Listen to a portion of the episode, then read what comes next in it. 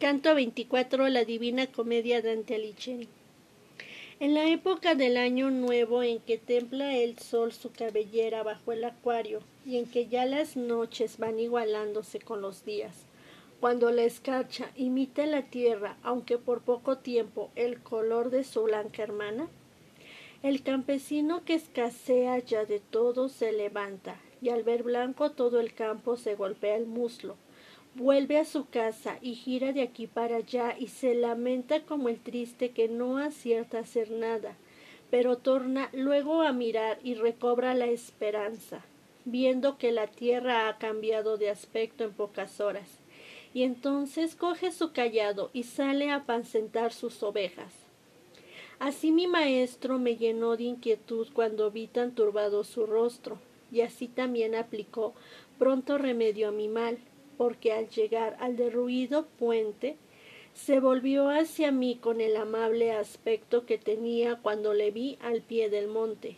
Después de haber pensado la determinación que había de tomar, contemplando antes con cuidado las ruinas, abrió sus brazos, cogióme por detrás y como aquel que trabaja, pensando siempre en la labor que emprenderá enseguida, del mismo modo elevándome sobre la cima de una roca, contemplaba a otra diciendo agárrate bien a esa, pero tantea primero si tal cual podrás sostenerte.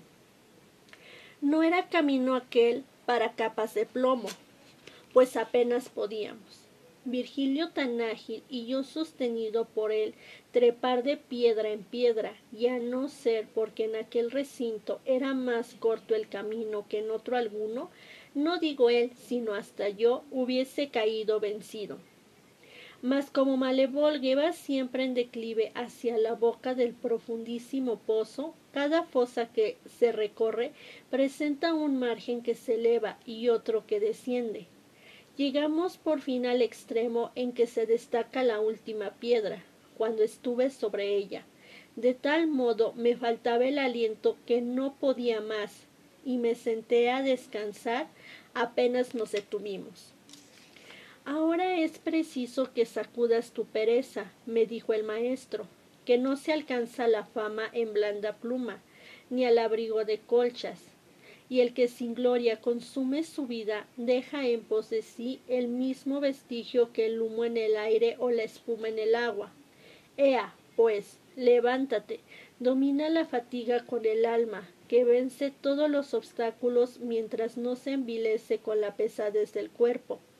Tenemos que subir todavía una escalera mucho más alta, pues no basta haber atravesado por entre los espíritus infernales. Si me entiendes, debes cobrar ánimo con mis palabras.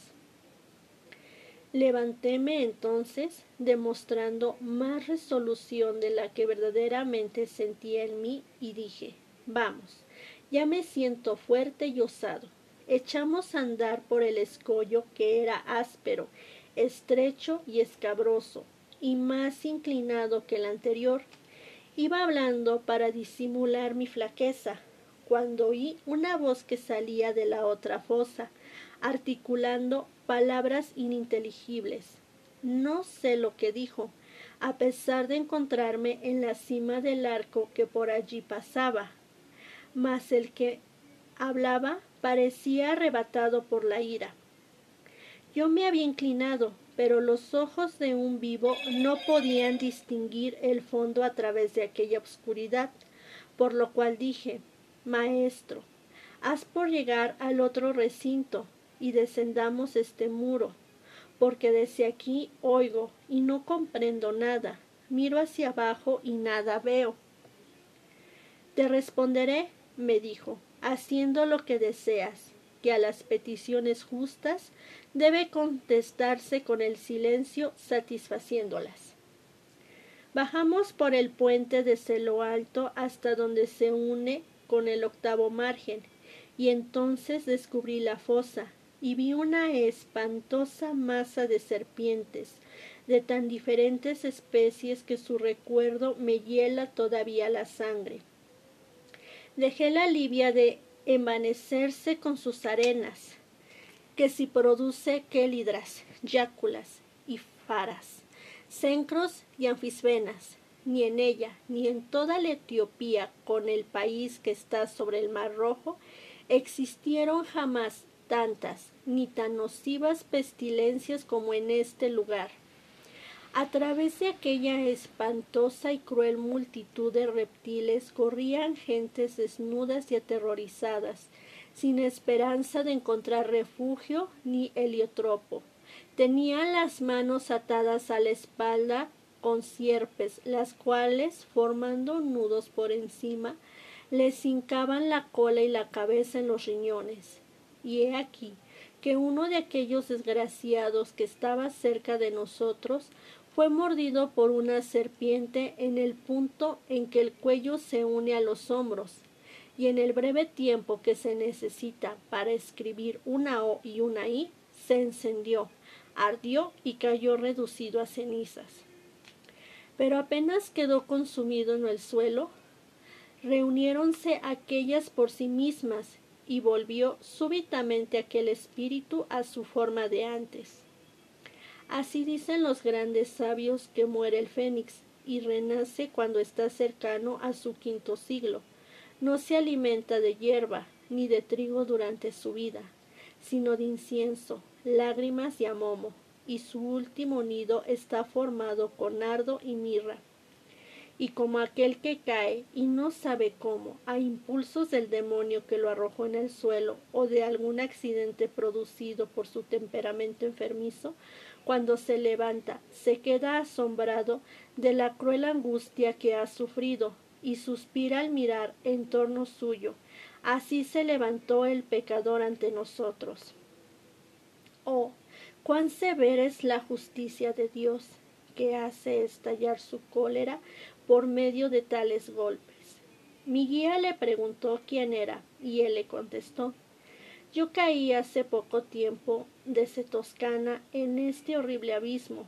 La vida salvaje me agradó más que la humana. Como mulo viví, soy Bani Fusi, el bestia, y Pistoya fue mi digno cubil. Entonces dije a mi guía, dile que no huya, y pregúntale qué delito le ha precipitado aquí, pues yo le conocí ya hombre colérico y sanguinario. El pecador que me oyó no se ocultó, sino que dirigió hacia mí atentamente su mirada y se cubrió el rostro de triste vergüenza. Después dijo Siento más que me hayas encontrado en la miseria en que me ves, de lo que sentí verme privado de la vida, pero no puedo negarme a satisfacer tus preguntas.